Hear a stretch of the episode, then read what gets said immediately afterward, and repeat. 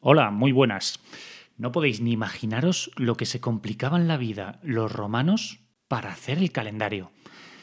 Decir en qué número de día estabas en un mes debía de ser algo insoportable, porque en vez de contar del día 1 al 30, nos decían lo que quedaba o lo que faltaba para tal día de mes. Me explico. Pongamos el mes de marzo. En el mes de marzo había tres fechas señaladas, las calendas, las nonas y los idus. De acuerdo. Vale. Las calendas era el día 1. Vale, bien. Las nonas era el día 8 y los idus era el día 15. Pero, ¿cómo se nombraba, por ejemplo, al día 13? Pues para nombrar al día 13 tenías que decir, hoy es el día en el que faltan dos días para el día 15. Sí, se decía así, tal cual. Por ejemplo, para decir el día 13 de marzo, como he dicho, tenías que decir ante diem tertia midus martium, es decir, son tres días antes de los idus de marzo. Lo mismo pasaba para las calendas y para las nonas.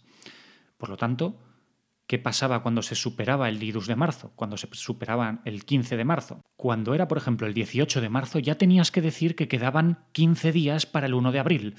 Bueno, un follonazo que no podéis ni imaginar. Yo no me termino de aclarar. El caso es que los romanos no numeraban 1, 2, 3, 4, 5, 6, sino que decían quedan tantos días para el día 1, quedan tantos días para el 8 o quedan tantos días para el 15. Y lo peor de todo es que no en todos los meses las calendas, las nonas y los idus eran el mismo día. Marzo era una excepción porque lo habitual es que las calendas fueran el 1, las nonas fueran el 5 y los idus fueran el 13. ¿Os habéis enterado de algo? Yo tampoco. Hay que ver qué difícil se lo ponían los romanos para numerar los días del mes. Imposible saber en qué día se vivía. Sed todos bienvenidos al capítulo LXX Palito V del podcast del búho.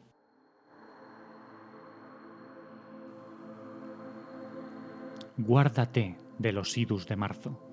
Esta fue la profecía que el arúspice Tito Espurina le dijo a Cayo Julio César. Este arúspice era un profeta que leía el futuro en las entrañas de los animales sacrificados. Guárdate de los idus de marzo. Esto fue lo que le dijo al dictador perpetuo, al todopoderoso Julio César, una trágica fecha, los idus de marzo del año 44 a.C., que cambiaron brutalmente la historia de Occidente. Son uno de esos hitos históricos que han cambiado la historia de manera decisiva y del que podemos sacar una curiosa lectura en la actualidad.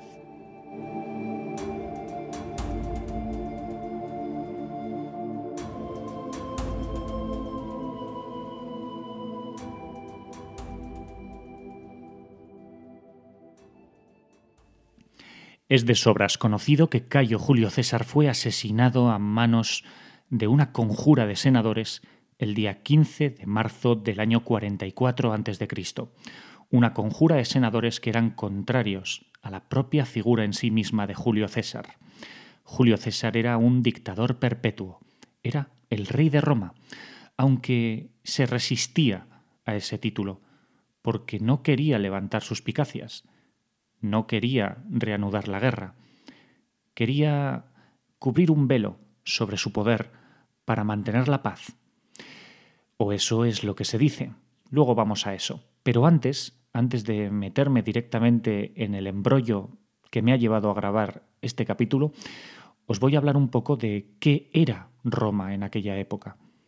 En el siglo I Cristo, Roma era una república oligárquica lo que significa que Roma estaba controlada por una serie de poderosas familias que se iban turnando en el poder.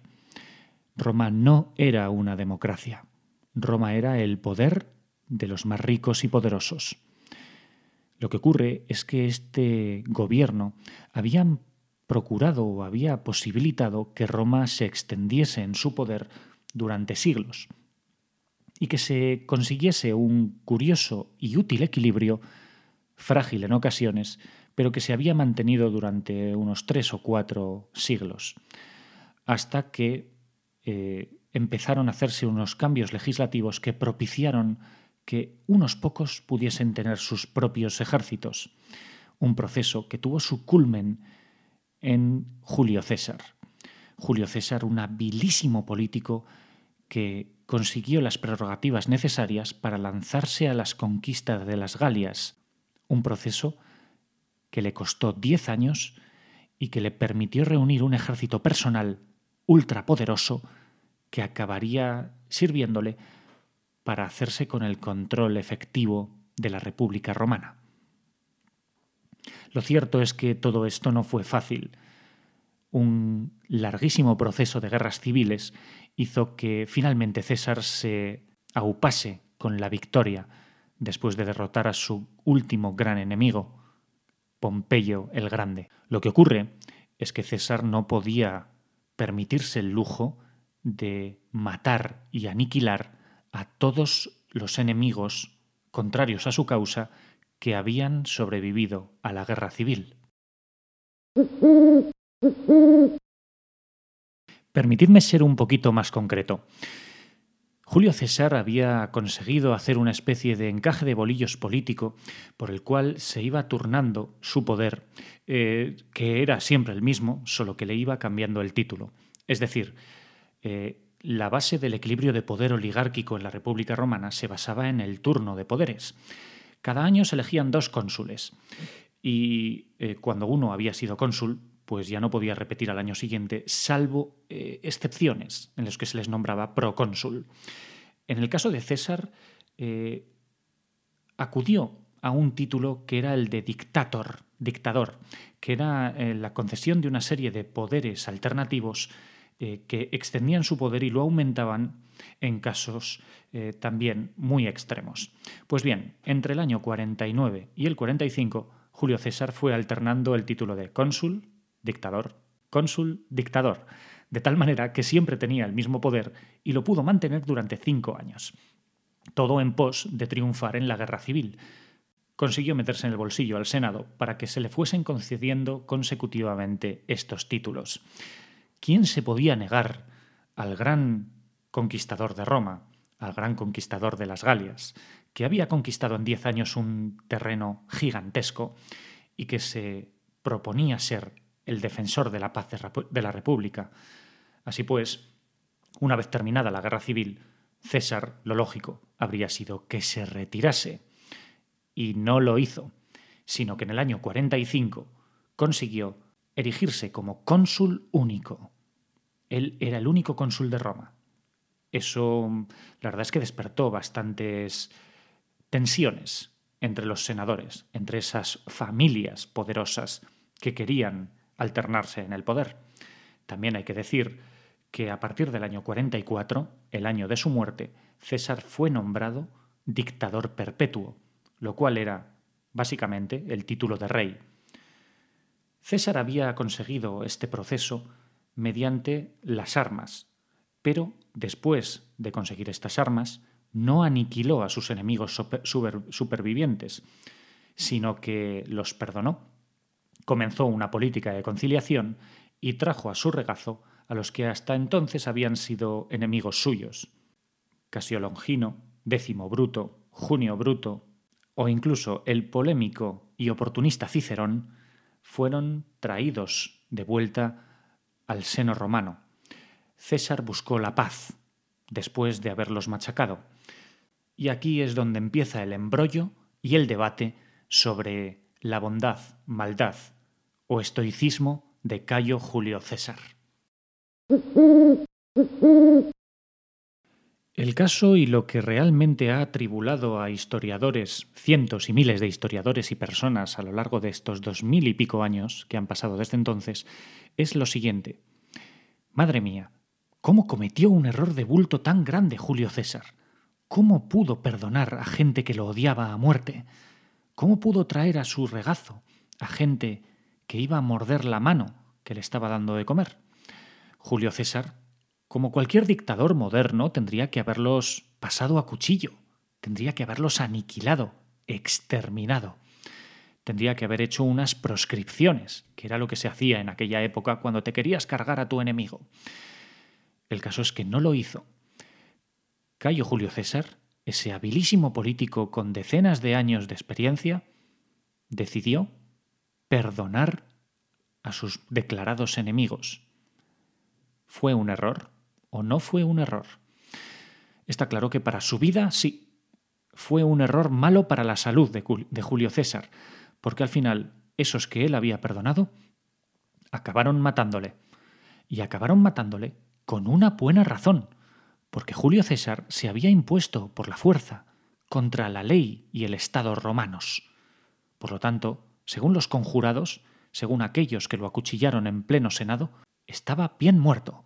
Julio César merecía morir, porque había sometido, doblado y hecho arrodillarse a la clase del poder romano. Por lo tanto, ¿quién tuvo razón? ¿Quién estaba obrando bien aquí? ¿Hicieron bien los conjurados matando a Julio César?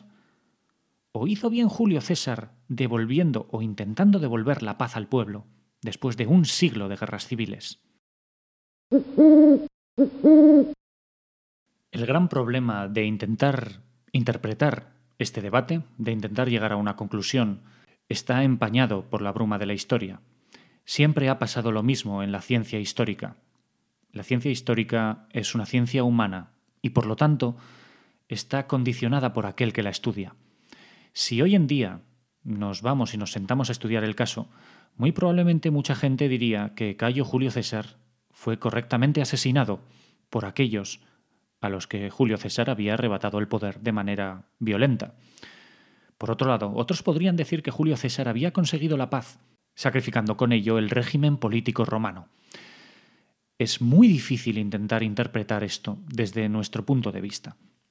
Pero quiero lanzaros la pregunta, quiero que penséis en esto. Después de un siglo de guerra civil, después de cientos de miles de soldados romanos muertos, no era momento, no era lugar para poner fin de una vez por todas. No hicieron los conjurados sino alimentar la llama del odio que había sufrido Roma durante un siglo, porque lo cierto es que así fue.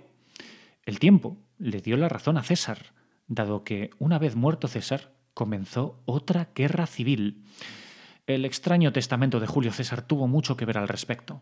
En cualquier caso, hubo otra guerra civil, hubo más miles, decenas de miles de romanos muertos, hasta que finalmente Octavio Augusto, César Augusto, consiguió hacerse con el poder de la misma manera que había intentado César al fin y al cabo, por las armas y luego por el sometimiento del Senado. Por lo tanto, cabe pensar que quizá Julio César tenía razón, pero eso no justifica que la fuerza sea el, el medio por el cual siempre se tienen que conseguir las cosas. Lo que pasa, lo, lo, que ha quedado claro, eso sí, es que la República Romana estaba podrida. Eso está claro. Y si algo nos ha enseñado la historia, una de las verdades irrefutables que acompaña a la naturaleza del ser humano es que la violencia es motor de cambio de los grandes regímenes de la humanidad. La inspiración para grabar este capítulo la he sacado de una reciente lectura que he realizado, una novela histórica muy buena, del italiano Valerio Massimo Manfredi, un autor muy especialista en la época clásica, sobre todo en el Imperio Romano, y que se titula, como no, Los Idus de Marzo, donde se nos narra de manera regresiva los últimos días de la vida de Julio César y que tiene una cosa muy interesante. Para mí, personalmente, llamadme friki si queréis, lo más interesante de todo el libro es la parte final, que no es la historia en sí, sino la parte en la que se nos presenta a los personajes y se nos dice qué parte es inventada y qué parte es historia probada. Para mí eso es imprescindible en cualquier novela histórica que se jacte de serlo. Y este es uno de esos libros en los que nos cuentan que lo que acabamos de leer tiene parte de ficción y nos delimita exactamente qué parte es ficción. Recomendadísima novela. Por otro lado, y para terminar, os animo a la reflexión. Os animo a darle vueltas a este tema, a saber que la historia nos enseña, y nos ha enseñado siempre, porque esto lleva escrito más de dos mil años, que Hubo momentos en los que, cuando se desmoronaba el sistema, se dio paso a la guerra, a la violencia, y que después de la guerra y de la violencia, el sistema mutó y evolucionó en otro diferente, ni mejor ni peor, en otro, porque no se puede decir que el imperio romano, el imperio de uno solo, fuese mejor que la república oligárquica precedente. Esta cuasi monarquía romana generó muchísimos problemas y generó unos vicios que acabaron con el colapso del imperio, aunque lo perpetuaron durante mucho tiempo, también hay que decirlo. No obstante, ahí queda el debate, porque ¿sabéis qué? La tradición dice que cuando Julio César, momentos antes de su muerte, subía la escalinata del Senado, se volvió a encontrar con el arúspice Tito Espurina, con el profeta, que le había dicho que se cuidase de los idus de marzo. Julio César le espetó, con soberbia. ¿Has visto? Ya son los idus de marzo y aquí no ha pasado nada. El arúspice le respondió, Todavía no han terminado los idus de marzo, y se fue por donde había venido.